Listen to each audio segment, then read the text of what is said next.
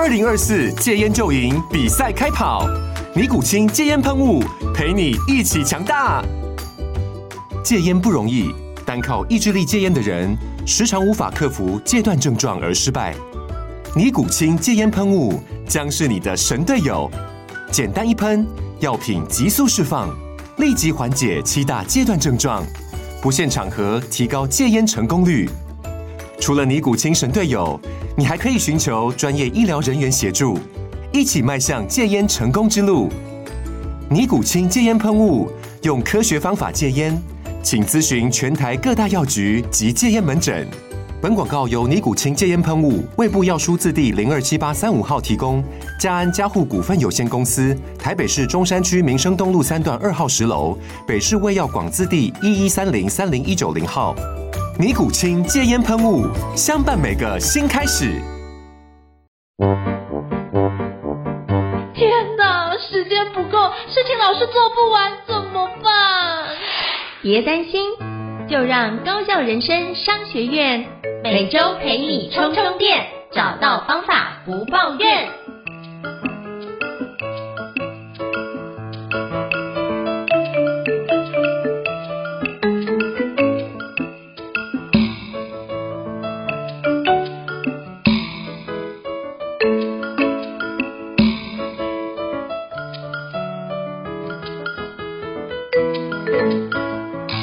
Hello，伊斯老师，请问一下，我们今天要聊哪一本国际新书呢？今天呢，我们来聊一本书。这本书呢，可能是很多人在烦恼、在痛苦的一个问题。就是我前几天才有遇到几位读者，然后他们都不约而同问了我一个很类似的问题，就是生活中自己的零碎时间非常容易分心。然后有位读者甚至很具体的跟我说：“伊瑟怎么办？”我就是忍不住零碎时间，就是拿起手机一直划，一直划，一直划。明明有一些感觉想做的事情，或者是想要有更好的时间的利用，但是一旦到了下班，到了周末，然后就是忍不住躺在沙发就手机滑个不停。那今天要跟大家聊这本书呢，它的中文战译的书名叫做《被偷走的专注》。为什么你没办法专注？以及我们如何再次深层思考？这本书呢，它里面就从现在社会上很多人面临到的注意力的危机，然后再讲到有没有什么样的技巧、什么样的方法可以帮助我们找回被偷走的专注呢？那我们是不是请应成老师来跟我们也介绍一下这本书的作者跟他的一些简单的背景。好，没问题。那这本作者他叫约翰哈利啊，他是一个混血儿，他是英国跟瑞士的混血儿，他所以他自己本质是一个作家跟记者，他包含就是帮独立报或者是哈芬登邮报做一个相关的一个。报道的执笔哦，那同时他也是一个畅销作家，包括他之前出版几本著作都是非常畅销的，在 TED 上面的演讲也是有很多的一个声量。那其实这个包含就是这本书其实出版的时候，包含美国前国务卿希拉蕊克林顿以及很多的畅销作家都有推荐哦，也是亚马逊二零二二年的畅销好书之一哦，所以这是他的基本的背景。所以其实基本上他之前的那本书什么？追逐尖叫。毒品战争的第一天跟最后一天，所以他其实在写这种纪实的方式也是写的非常多。可是他发觉就是他现在观察到另外一件事，就是很多人、更多人的状态是他的专注力都被偷走，那怎么办？所以他就想说，能不能试试看用这个角度去跟大家讨论一下，到底被偷走的那些专注力到底跑到哪里去了？为什么我没办法专注？透过一些方式的一个有层次的方式，帮助他可以重新抓住他的专注力，重新再思考。所以这是他的一个简单的一个介绍。那不知道伊思老师有什么要要补充的吗？那我们就来开始为各位听众开始进入这本书的内容的一些重点的介绍，并且从我跟胤丞老师的角度来做一些我们延伸的案例的分析。那这本书的作者呢，他一开始就提到了。他说，这个社会上普遍面临了一个注意力危机的这个现象。那他调查美国青少年平均聚焦在单一任务上的时间只有六十五秒。那大人也不要太高兴，成年人在办公室的平均一个任务的专注时间也只有三分钟。大家都很容易的就分心，很容易的因为各种原因就转移了自己的注意力。但是这种缺乏专注的这个趋势呢，却可能为我们的生产力效率，或者我们不要讲得那么严肃。而是你仔细想想，当我们一旦不专注，当我们一旦一直分心的时候，我们的心情、我们的情绪、我们心中那种好像东忙西忙，可是事情都一直无法推进，那种焦虑感也会变得更加的严重。所以呢，我们接下来就要来聊聊看这本书他从什么样的角度想要帮我们去解决，或者个人去解决、去克服这样的注意力的危机。我们先从一个比较简单的技巧来聊聊看，就是这本书的作者提到说，现在呢，很多注意力的危机来自于很多的设备、很多的机器或者很多的 App。比如说，我们很容易的想到就是手机上无止境的通知，社群上无止境的这个新资讯。那所以呢，这本书的作者就提到说，首先。我们一个简单、马上可行的方法是可以利用一种它称为预承诺的工具，来帮助我们去控制我们使用这些设备、使用这些 App 的时间，去减少那些过度的分心。那什么叫做预承诺的工具呢？有点像是说我预先承诺，例如说我每天使用 Facebook 的 App 的时间不能超过三十分钟，或者我预先承诺自己每天这个看邮件或者上网的时间，呃，上网。只单纯看新闻，因为现在有时候上网是必须要工作，比如说我打开这个云端硬碟，打开 Notion，打开 Evernote，这个应该不能算是分心的时间。我想在这边应该是说我我打开网页的时间，我限制在比如说一个小时，或者我利用一些预承诺的技巧，然后来帮助自己控制使用时间。当然它不是一个这个根本的解决之道，不过呢，这本书的作者建议大家，我们可以先试试看这样子入手，让我有一个我必须控制自己时间的这个。意识感，因为要不然这些 app 这些设备真的无止境的把我们的注意力抓走。我自己常常很喜欢跟很多人分享一个例子，就是有一个很知名的畅销作家叫做这个尼尔艾欧，然后尼尔艾欧他写过两本全球很畅销的书籍，他的最近的一本叫做专注力协定，就一听就是跟这本被偷走的专注很像，要教大家如何培养专注力。嗯、可是呢，尼尔艾欧在他写专注力协定更久之前写了一本书。叫做勾引效应，勾引效应，勾是有一个金字旁的那个钩子的勾，引是上瘾的瘾。那勾引效应在讲什么呢？它在讲的是 Facebook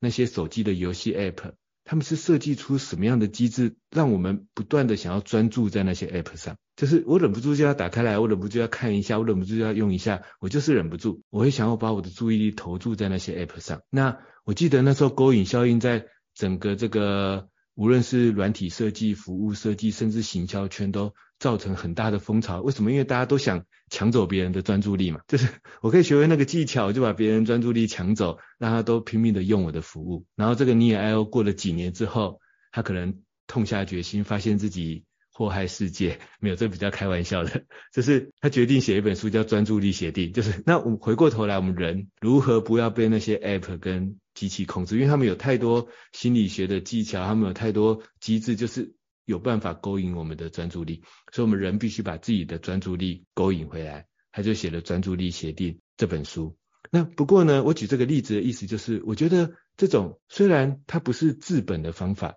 但是一个预承诺的工具确实是有效的。为什么呢？因为我们其实就是在跟这些设备跟 App 在抢夺我们的注意力，我们的注意力就在那边，到底是我抢回来，还是被那些 App 抢走呢，所以我们利用一个预承诺的工具来做一个简单的限制。我觉得，呃，它会有一个起头的这个有效的作用，但长久之道可能还要其他的方法，但起头会有效。比如说我自己尝试过一些方法，我也跟大家简单分享其中几个。比如说，大概三四年前，像是 Android 手机或 iPhone 手机都有内建一个叫做专注模式的功能，不知道大家有没有使用？它基本的逻辑就是说，比如说我可以设定一个时间。早上九点之后进入专注模式，下午六点之后离开专注模式。那这个意思就是，一旦进入专注模式，我的手机呢，其中某些 App 就再也无法打开。比如说，我可以设定成再也无法打开我的浏览器，再也无法打开我的 Facebook。然后呢，当然他们就也不会有通知，因为那些 App 就等于是有点像被暂时移除、暂时关闭的这个状态。然后，但是你可以允许某些关键的通知进来，比如说。在你的通讯录上的电话，然后或者是特定的 App 上的特特定的这个通知讯息可以进来，或者生产力工具可以打开。除此之外呢，它都不会无法开启，然后当然也不会有任何的通知，甚至那些 App 在手机上会变成灰色的。我自己有一段时间很简单的就开启这个专注力模式，我觉得在一开始的时候确实会让你有一种工作上比较容易进入专注状态的这个方式的这个效果。因为原本会想说，哎，我手机弹出通知，即时通电子邮件，我就要去看一下嘛。那现在都没有了，那你就很自然的就会想说，哎，那那我就专注在这个眼前的这个事情上就好，你比较不会被一些你不知道什么时候会发生的通知勾引掉你的注意力。所以如果你真的常常被这样的东西困扰，我觉得你可以试试看，找一下你手机有没有这样的专注力模式，或者它叫做其他的名称，或者有时候叫做数位健康功能都有可能。然后你试试看把它开启。当然，有的人可能会说，哎，可是那我如果想要再强制，比如说我真的手好痒哦，我忍不住要打开 Facebook，我好想硬把它打开哦，可不可以？那当然也是可以的。就算你设了再多密码什么，你还是有办法把它重新开启。不过呢，就是你让自己不舒服。我的意思是，你让自己不是那么容易开启它。那我要我要再开启它，我需要再输入一个密码，还还要再打开一些功能。那你可能会想说啊，那那算了。暂时不要理他，或者是他不会弹出通知，我起码就不会被他主动勾引走。那这种预承诺的工具，我觉得会有一点效果的。或者像我自己早期，我在电脑上，那时候每天有一大堆杂乱的这个工作的邮件，然后呢，早期啊，像 Gmail 什么的，他们就在那个网页版推出了一个功能，问你说要不要让那个 Google Chrome 浏览器可以自动弹出你的 Gmail 的通知。一开始我傻傻的就说要，然后就这样这样子，就是无论我有没有打开 Gmail，然后只要还有新邮件，Chrome 就噔噔噔一直弹出通知。后来我就发现，哎，我干嘛这样子呢？然后就赶快把那个功能关掉。大家有没有现在常常去一些网站，他就问你说要不要接收他的新文章的通知？啊，虽然我自己写电脑文物的部落格，我现在应该鼓励大家说，哎，我应该接收这个网站的新文章通知。但如果我回到生产力的角度来讲，我自己是完全不要打开的，因为我不要被那种。不是我主动去看，而是别人要该告诉我的这种通知打断，这样子就等于是我的注意力被别人勾引走了嘛。所以后来我就发现说，哎，其实一个很简单的方法，我就把 Gmail 那种网页版的通知关掉嘛。然后呢，我也不要让 Gmail 常驻在我的浏览器，因为老实说，你要打开 Gmail 也不过就是两秒钟的时间啊，我就把它关掉，我干嘛一直开着它呢？但是当我比如说工作三十分钟、一个小时到一个段落。我心中想到要去看一下邮件的时候，我再去打开来，那打开来不过就是三秒钟的时间，然后就看到有什么新邮件，我再处理它。但是总比我一边工作的时候一边就噔噔噔在后面不自觉的一直弹出通知要好得多。那我觉得这也是类似一种预承诺的工具，就是当我们在学更进阶的方法之前，我们简单的调整一下自己的工作流程、工作步骤，利用比如说刚才手机上的专注模式就很简单。你说。难道我不能强制打开 Facebook 吗？可以，但是当我们会想要强制去打开 Facebook 的时候，那个意思就是我主动想要去看 Facebook，那这样我就觉得就稍微好一点。那但是我打开专注模式的意思就是说，Facebook 不会主动让我看到，那这样子的专注力就是一个很大的差别了。一个是他主动要勾引我，一个是我主动去勾引他。那我主动勾引他也不一定是好事，但是起码比他主动勾引我要好一点。然后网页上也是一样，很多人喜欢常常把所有的。邮件所有的功能的页面都打开，但是我们要想一想，其实现在浏览器上打开一个网页，不过就是一两秒的时间。那些你常用的网页，你大可以用一个书签，或者现在有很多分页群组的功能，你可以把它建立一个群组。像我自己就建立一个，比如说包括我的邮件、行事历什么的群组，就是分页群组。那当我需要看的时候，我就按一键，就五六网页，噗，一次打开，我就一次确认那些最新的行程、最新的讯息。但我不用因为怕。等一下打开很麻烦，而要让它一直开启，不需要，因为它一旦一直开启，它就会主动勾引我。但是它如果没有一直开启，就变成我想要再去勾引它。那我觉得这里是这个约翰哈里提到的这个预承诺的工具，我觉得就是调整一下我们的工作流程，或者用一些工具，让那些 app 跟设备或服务不会来主动勾引我，而我要的时候我再去看它。一个小小的转换，或许就可以减少一些我们的注意力危机。那不知道应成老师有没有什么样的用过什么样的技巧方法，或者对这一段有没有什么想要补充的地方呢？有，我想补充的就是刚刚胤丞老师讲到应该是工作的层面上的内容嘛，那我想的是反过头来。因为我们工作一段时间就会休息，就那个休息时间呢，常常不自觉看了手机的某一个 app 之后，你就开始休息时间过长。我觉得这件事情反而是一件很有趣的意，就是比如说，呃，有一段时间我就喜欢看小说放松，特别是手机的小说，就发觉，哎，一看，因为它那个已经做到使用者界面非常顺畅，你只要往下滑，就往上滑，它就会回到下一集、下一回，然后就这样不知不觉，反而想说，哎，休息时间看个十分钟好了。就不小心又看了大概五十回，就一个小时不见了。然后说看完说，哦，哇，怎么看一个小时啊？完蛋了，那怎么办呢？算了算了，再看再看十集啊，结果反而越看越多，你知道吗？所以我反而觉得这件事情对我来说，我觉得那个预承诺要用在哪里，就是反而是休息时间，不要让自己过度放纵这件事情。因为你就是十分钟，或者是好，我今天就是看十集。我觉得看就是如果是看小说的话，我觉得用十集来看会比用十分钟来来更好，是因为你会觉得有时候你十分钟不一定看，就可能看两集。或看三集你就结束了，可是我真的看十集，你差不多二十分钟半个小时，你会觉得自己的状态有调整好，那你就要答应自己，哎，我这做完了，我要回来做这件事情了哦。好，那我就赶快回来做。所以我觉得那个用预承诺的部分，我是把它用在就是休息时间的掌控，避免自己过度休息。我觉得这是我自己蛮常见的，或者是比如说看漫画，那我就告诉自己，哎，今天就是看漫画的哪几回。好，那就是看到那个时候就好。那如果是看影片，我就限制自己看的时间，因为你不可能一次看完嘛。可能有一次，可能比如说影集可能会出现三四十个小时的，那不可能一次看完怎么办？我就是十分钟十分钟看，但是我就会。今天我就会看完一集，然后把那一集，比如说拆成六次到八次的休息时间，我就是在看那件事情，所以我就会让自己知道我现在看到哪个片段。那我就用这个方式去帮助我在休息的时间，我觉得不会超时，但我又感觉到我休息的那种舒适感或者那种爽度会出现，所以这是我想要补充的环节。这样，不知道一早是有什么样的补充或建议呢？我觉得这段真的是很难诶。因为我自己也常常有时候会有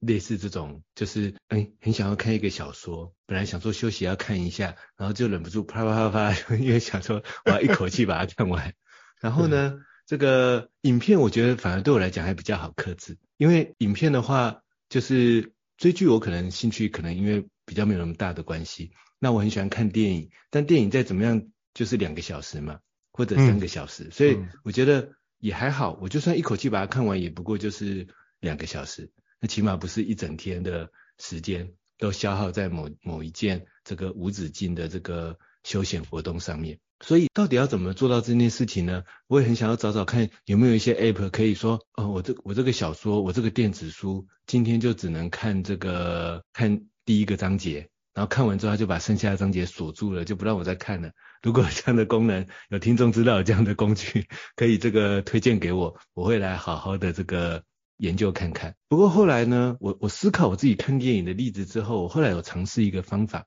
我觉得它对我来讲会会有一点效果，就是嗯、呃，我后来看电影的时候，我会这样去想，就是说。我要在今天，我觉得看电影对我来讲是一个很慎重的事情。我很喜欢很仔细的看电影，很认真的去看那个电影里面的所有的细节，所以我不会是那种打发时间乱看的角度，所以我也不太有办法像胤丞老师那样要把一个东西影片要切割成很多段，对我来讲会亵渎了那部电影。我要我要很认真把它看完，所以但因为这样子，所以我就会变成是说，于是我知道我必须在今天刻意的留下一段时间去看。而什么时候我会有那么完整的两个小小时、三个小时的时间去看呢？可能就是在我完成一天的工作之后，晚上回到家里之后，然后我要留下这个，比如说，呃，八点到十点，或九点到十一点多这样的时间，去把我最近很想看的一部电影把它看完。然后有时候我这样刻意的，甚至我会把看电影这件事情就排在我那一天的待办清单哦。然后这时候我就会为了晚上一定要留下那个时间。我会刻意想办法把，嗯，工作当然就白天尽量顺利的完成，然后假设有要准备的课程，我尽量利用白天的零碎时间把它完成。有尽量写的文章，我就想办法一定要在九点之前，用我各种利用零碎时间最极致的技巧，想办法把它写完，然后让我到时候九点是一个完全今天就是只剩下看电影这件事情，那我现在就来好好享受它，然后看久一点。看两个小时，不小心看到三个小时，看到十二点，我觉得都没关系，它就是我今天犒赏自己最好的这个方法。那因为看到累了，我就可以去睡觉。所以后来我就想说，哎，这个技巧如果用在做那些休闲活动的话，说不定也会有类似的效果。就是，所以后来我就这样尝试，比如说像我也很喜欢，有时候蛮喜欢看一些小说的，除了会看认真的商管书之外，我自己也蛮喜欢看小说的。所以有时候很想要看某个小说，我就会想说，好，那我就是我今天。但我部落格文章写完之后，在睡觉之前，所有的时间我都要留给看小说。哦，当然还有小孩睡觉之后，然后我睡觉之前，我所有的时间都要留给看小说。我就尽量想办法，很期待要看，然后我就尽量想办法把前面的工作更有效率的完成，然后想办法让小孩早一点睡着，然后我就留下比如说一个小时、一个半小时的时间，哇，我可以很认真仔细的看。可是因为毕竟看到一段时间就累了，因为其实我每天也相对比较早起床嘛，所以有时候人的生理机制就开始累了，累了就想说，然后加上看书就又更累，然后就是好，那累了，那自然就就说好吧，那就去睡觉。那我觉得我后来就用这样的方法来做一个调试，就是我后来发现有些东西还真的不能在临睡时间看，就因为就像胤丞老师刚才讲的，一看就无止境，然后就一直往下去。但是呢，也不也不能禁止自己不看。因为一旦禁止自己不看，就会忍不住一直想看，然后这时候反而就会在临睡时间看，然后就变成那个无止境的恶性循环。所以我反而就刻意排下我今天一定要看，但是是在我今天晚上完成某件事情之后，然后那个就而且还很明确的写在我的时间表上面。然后这时候呢，我就反而会有一个期待，然后虽然心里痒痒的，但想说，哎，没关系，反正晚上就可以看了。然后呢，甚至还会让白天的工作更有效率一点。然后。到了晚上那个时间，我就放纵自己，我想看多久就看多久。当然，再怎么看也不会超过十一二点了，因为那时候就自己真的已经很疲累了。可是就是，我就这时候就不会再怪罪自己，说我到底是看三十分钟还是一个小时，没差。今天的我对对我来说这样子够了，这样子可以了。我还记得，刚好我前几天有一个读者，他就问我一个问题，他说。伊瑟怎么办？我每天晚上回家又想要看线上课程，又想要追剧，然后他说他每次就在这边一直很纠结，一直很纠结。那纠结的就是说想看线上课程，又很想追剧，然后最后纠结的结果是两个都没做，然后 开始划手机，纠结着要不知道做什么嘛，那不知道做什么就跑去划手机。我说这样不是更不好吗？我我就那时候我建议他一个方法，我说不如这样，你晚上回家之后你就。看二十分钟的线上课程，因为线上课程通常一个单元就是二十分钟嘛，嗯嗯，你就看二十分钟，你就看一个单元就好。然后，但是看的时候认真看，专注的看，就只专注在我就是要看懂这个单元，然后再花个五到十分钟把你的笔记写好，不会超过你三十分钟。然后他就说，那伊瑟接下来呢？我说接下来就尽情去追剧啊，追到开心为止啊，追到你想睡觉啊。他就说啊，伊瑟这样子我会不会很有罪恶感？我说。可是你不是一开始连一个单元都看不了吗？他说对，他说一开始 又想追剧又想看线上课程，然后就什么都没做到，变成滑手机乱上网。我说那我们第一步的调整很简单啊，就是我一回到家我就先看一个线上课程，但是告诉自己我只看一个单元，看完这个单元就可以尽情追剧了，多开心啊！然后这时候说不定你反而更专注投入在看那个线上课程的那个单元，而且只要你写的笔记是有效的笔记。你看二十分钟的收获，说不定别人看人家看一个小时还大哎。如果有人看一个小时在那边分心的乱看，说不定都不会有你二十分钟专注去看好那个单元，写下有效笔笔记的效果要好。那既然你都已经做了这么好的学习了，你接下来一个多小时、两个小时让自己好好追剧，没什么不好啊。为什么要责怪自己呢？所以我觉得，但是起码我们却不会浪费在很多这种分心的事情上，然后。像刚才那个例子，我觉得最大的分心还不是追剧。老实说，我觉得追剧不一定叫做分心，因为比如说，我真的很喜欢看追看剧，我看了剧，我对我的人生有启发，这样叫做分心吗？我有时候不觉得是。我觉得真正的分心是我我看剧又觉得心里不平衡，然后又一边追剧一边拿起手机乱滑，然后或者剧也没追，然后线上课程也没看，不小心手机东东逛西逛，然后在烦恼纠结当中什么都没有做。我觉得这才是。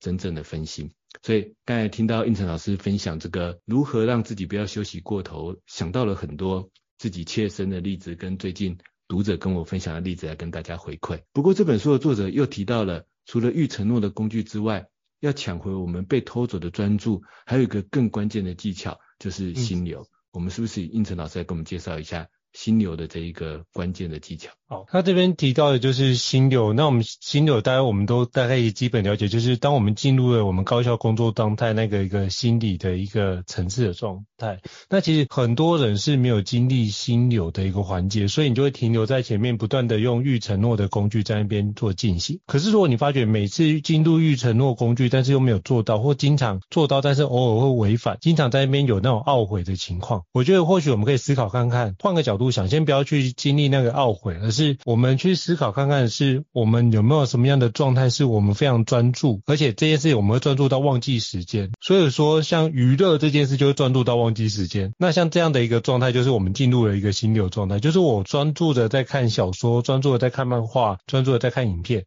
那你就可以用这样的一个心情把它借过来说，哦，原来这样的状态叫心流。所以其实每个人都应该有经历心流状态，只是说没有把心流状态用在工作层面上。因为通常你想到工作就哇好累哦，觉得好辛苦哦。那如果是这样想的话，你就很难进入心流状态。因为通常进入心流状态是一种非常兴奋，你迫不及待想把它完成。你看你玩游戏，就算你失败了又怎么样？不会怎么样啊，你还是会继续玩啊，就觉得啊，这次我跟你拼的好，那就是我会继续更努力的玩。可是当你工作失败，你会怎么想啊？算了啊，我是不是没有天赋啊，就算了，我不是吃这行饭了，你就就放弃了，就你就更难进入那个心流状态。所以如果你是用心流状态要走的话，就是坚持不放弃，坚持把这件事做到跟专家等级一样。那比如说像伊斯老师跟我，我自己，我会为什么会把工有些工作的东西觉得做得还不错，是在于我们都会尝试用心流状态，或是当遇到困难的时候，我们就想，哎、欸，它比较像这个做实验的角度，这个地方做不好，我怎么样去尝试看看把它调整得更好。所以其实对我们来说比较做实验，就算做失败了又如何，我们还是可以从里面找到乐趣。我觉得找到乐趣这件事情在进进入心流状态一个非常重要。所以重点是什么？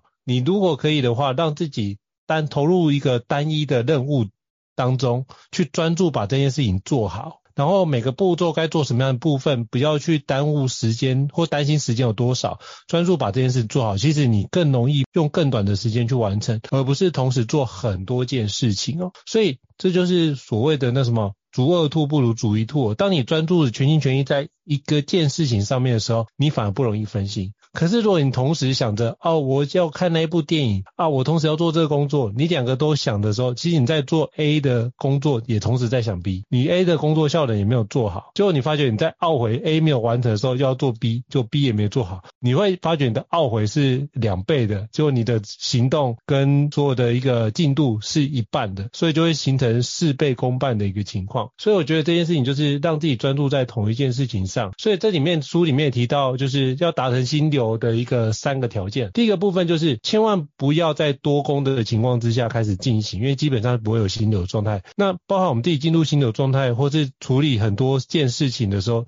基本上都是一次只处理一件事情，只是我们用相对有效率的方式处理完之后，才开始进入下一件。那中间可能比较少的休息时间，或者甚至我们把这个从 A 工作转换到 B 工作的环节，我们就把它当做是一个休息时间，一个 switch 的状态。它第二部分是你必须让做这件事任务。对你来说有特别的意义哦。很多时候，很多时候，如果这件事情对你来说是不重要、不紧急，基本上你就把它。排开来不做也不会怎么样的话，就不要做。那我觉得这件事情对你来说要有那个意义感，甚至对你来说的重要性必须展开。那这件事情如果展开之后，你才会觉得做这件事是有价值的。不然的话，你做完之后，你觉得这件事情干嘛浪费我的时间去做？所以尽可能不要去做不重要、不紧急的事情。这是我对于这本书的理解。第三个一个很重要的条件就是，你的任务必须比简单再更困难一点点，但最后不会超过自己能力，而是什么？就是不会是一个就是我尽全力依然无法达到的状态。比如说，如果你是跑马拉松，你不要想说啊，我要跑两个小时之内，目前全世界只有一个人做到，所以你可以设计什么？呃，这件事情是一个，假设我上次跑的是大概是三个半小时，我这次我可以设定一个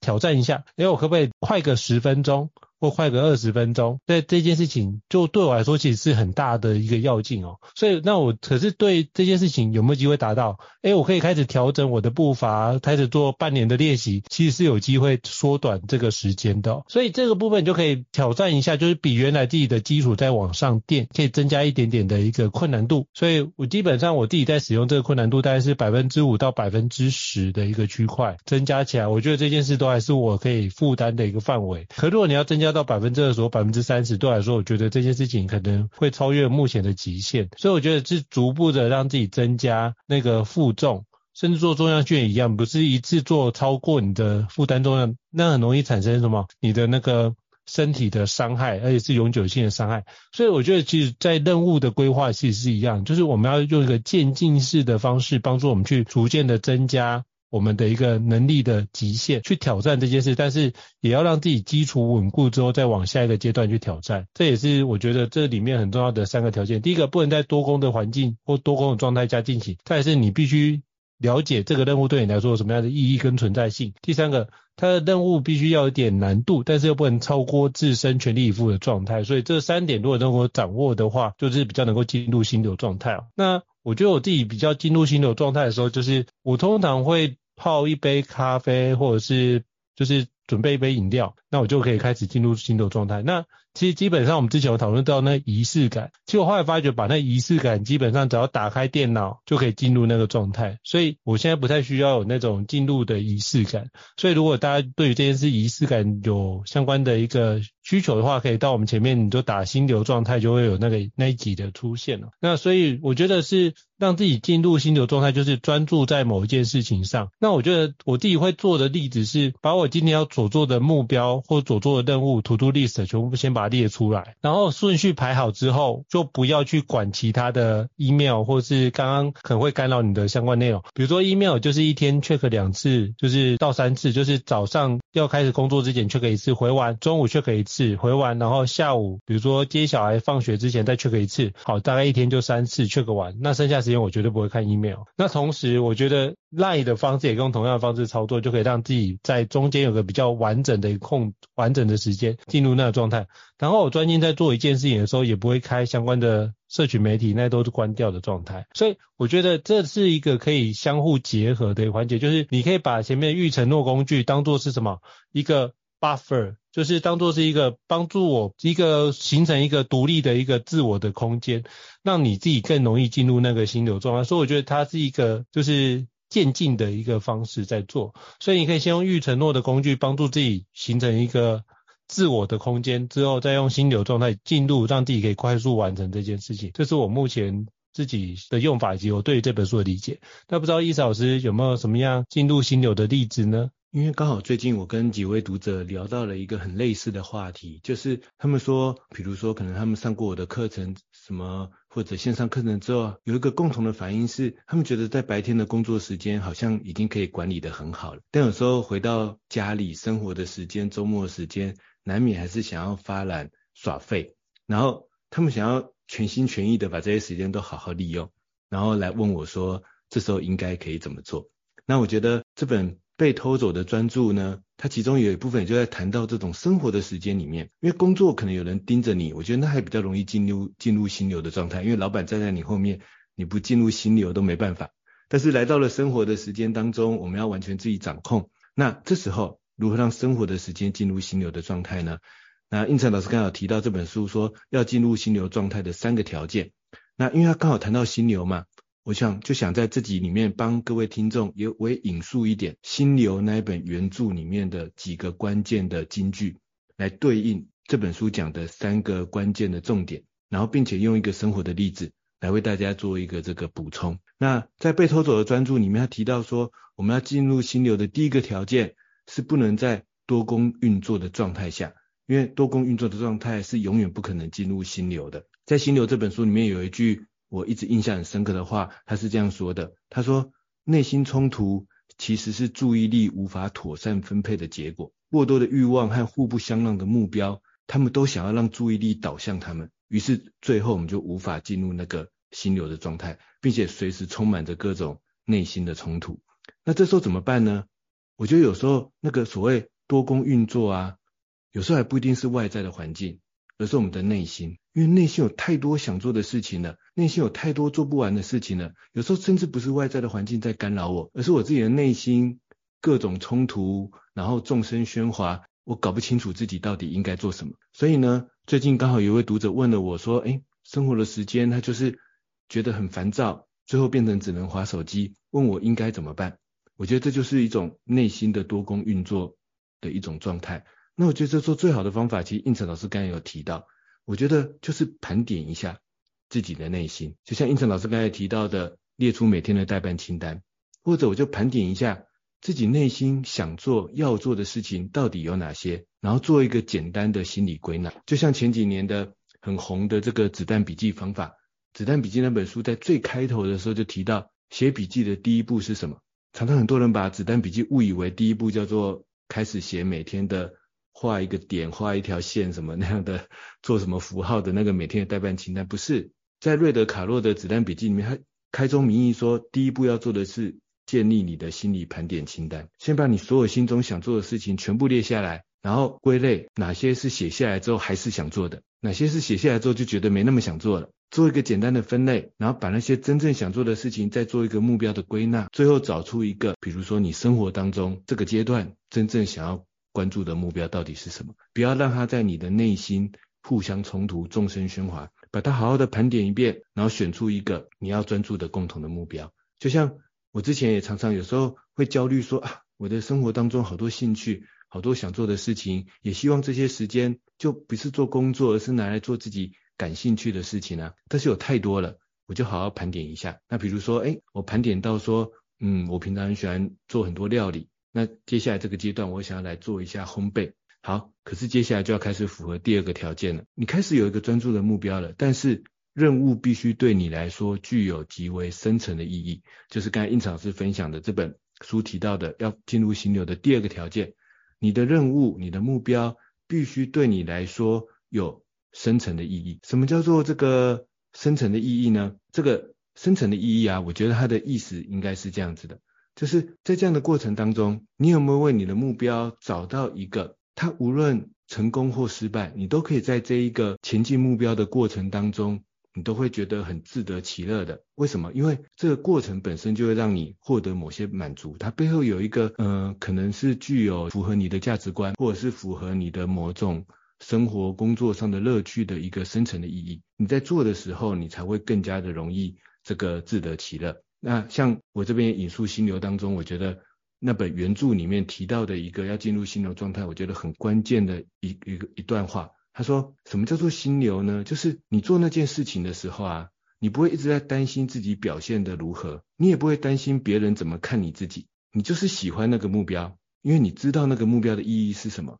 这时候你才会全心投入到那一个目标上面。那我自己举一个很生活化的、很简单的例子，就像刚才我提到的，我有一段时间我很想要利用晚上生活的时间研究做烘焙，但是那时候我就帮自己立下了一个简单的目标，我就说啊，刚好。”那一年我小孩三岁，那已经是两三年前的事情了。然后呢，他准三岁的时候，我就想要为他做一个这个三岁的生日蛋糕。那那时候我其实是还是一个完全不会做烘焙的状态，所以，但是我有一个这样的目标，我就想说，嗯，我要慢慢练习，偷偷练习，然后等他三岁那一天，我就哇，做出一个很漂亮的有造型的蛋糕给他，让他很惊喜，让他觉得这个。很开心，所以呢，在那样的过程中，在我心中，我会觉得说，嗯，这个过程好不好吃，就一开始做有没有失败，好不好吃，对我来讲，它会是一个很自得其乐的过程，因为我一直看着那一个我接下来想要达到的目标，然后看自己一步一步慢慢的进步，我觉得，嗯，我正在朝着那个目标前进。那即使那时候真的是有连续好几个礼拜，然后每天晚上常常一开始都做失败，比如说一开始做戚风蛋糕，然后一直一直塌下来，然后自己就要把它吃掉，然后变得越来越胖，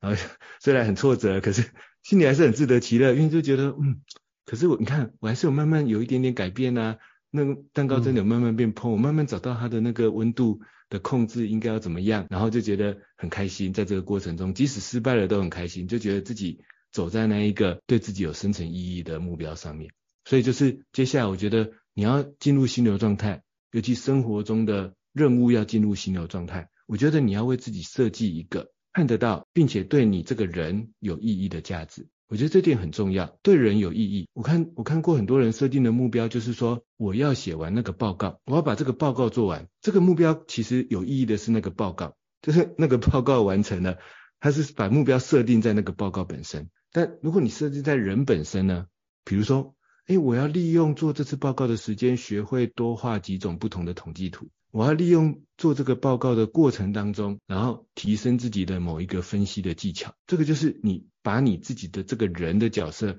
带入到那一个目标当中，然后建立跟你有关的意义。我觉得这样子呢，会比较容易让你在这件事情上，即使失败了，你还是自得其乐，你就更容易保持心流。而且呢，这样的自得其乐状态会让你觉得做失败的蛋糕还比滑手机更好玩，因为我看到背后的意义嘛。因为我们有一个手机在那边一直跟我们竞争注意力，所以我们要找到一件有趣的事情，让自己可以被它勾引。那刚才印草老师提到的第三个条件，就是任务必须位在它不不能太简单，但又它它也不能超过自身的能力范围，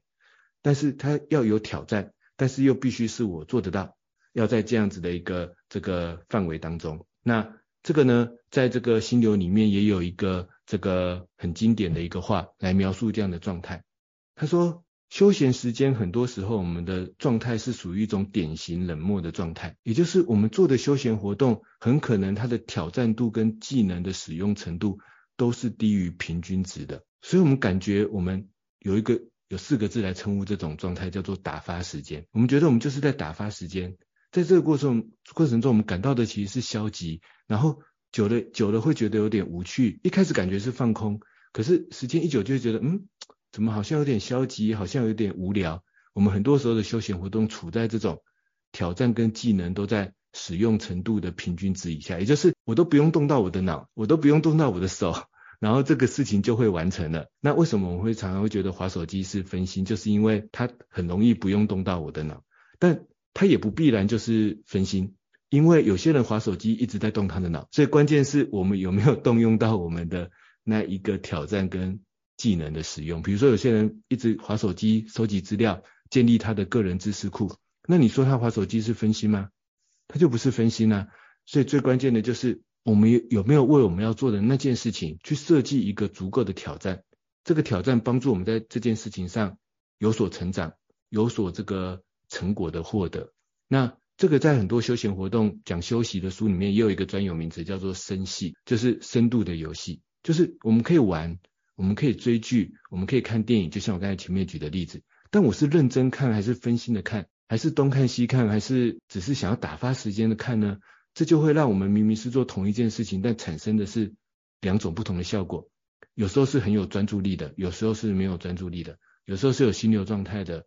有时候是没有心流状态的，有时候会感到满足，有时候会反而感到这个更加的空虚。那像我刚才那个生活中的例子，我其实就在做这个蛋糕的过程中，我其实有给自己设定一些挑战。我说我这个礼拜一定要想办法把戚风蛋糕做得蓬蓬的，然后吃起来很松软。口感很好，然后我在下个礼拜一定要把海绵的蛋糕体也做得很松软，很有口感。然后我在下个礼拜我要再想办法在里面涂馅料，然后它又不会塌陷，然后变得，然后口感也很好。然后在下个礼拜我把馅料调味的有草莓口味，或者芋泥口味，或者下一次再换一个芒果口味，那我都要做出它里面的这个馅料。然后在下个礼拜我要挑战在上面涂出很漂亮的奶油。然后在下个礼拜我要想办法把奶油做成一个龙猫的造型，就是一个阶段一个阶段。我给自己一个比我现在的能力，就是比我已经学会的东西再困难一点，但也还没超过我一定做不到的那个区间，然后让自己虽然好像在玩一个烘焙，好像在玩蛋糕，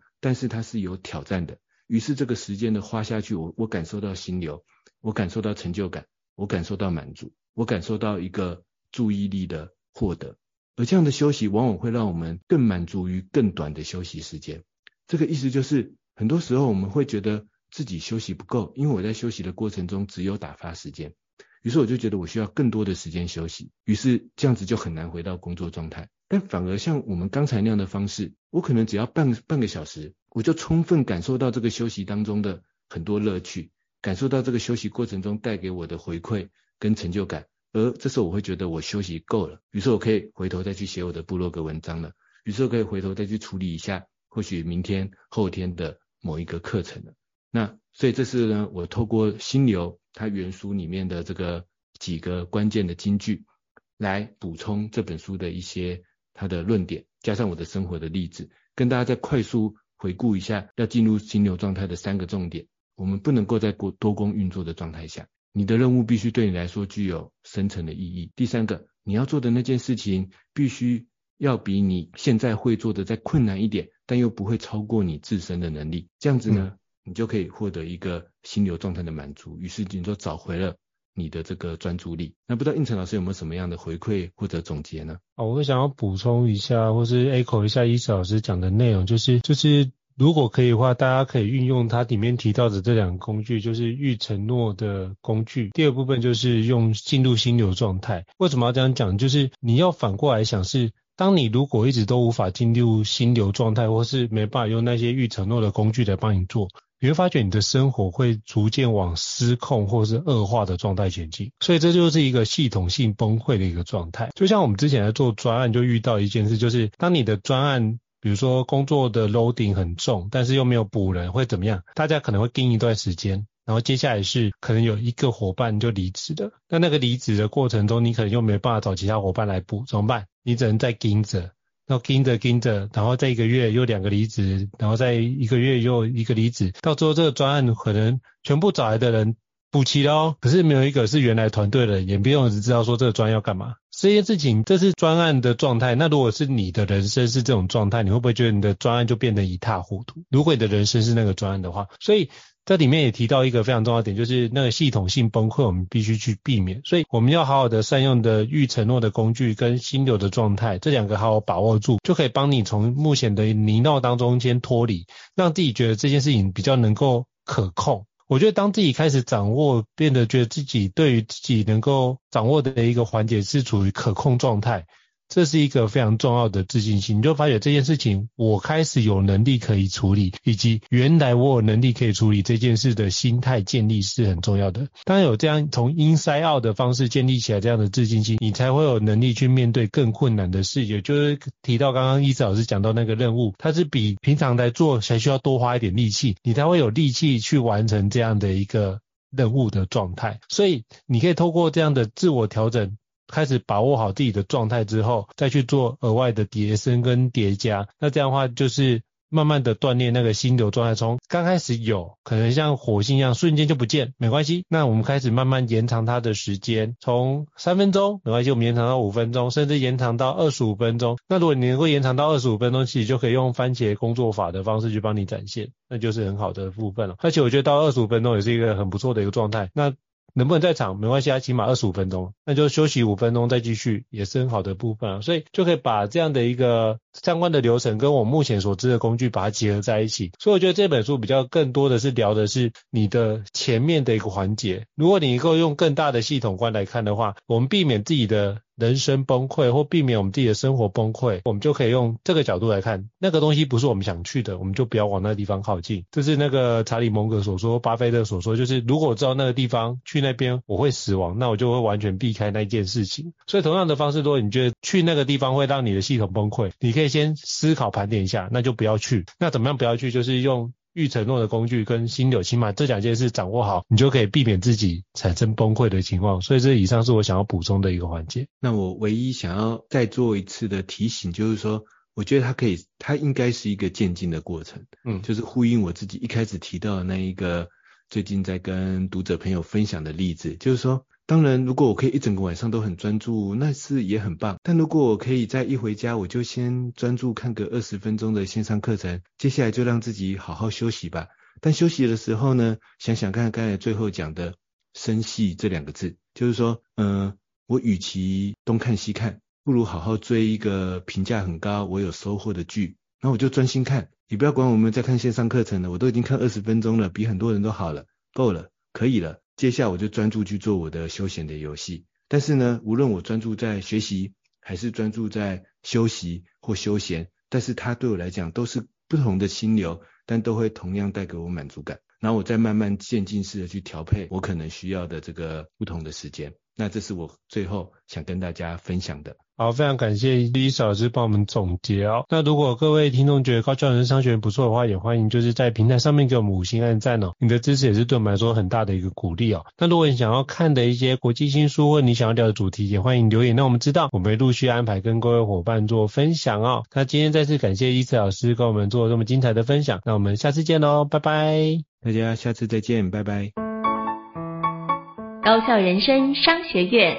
掌握人生选择权。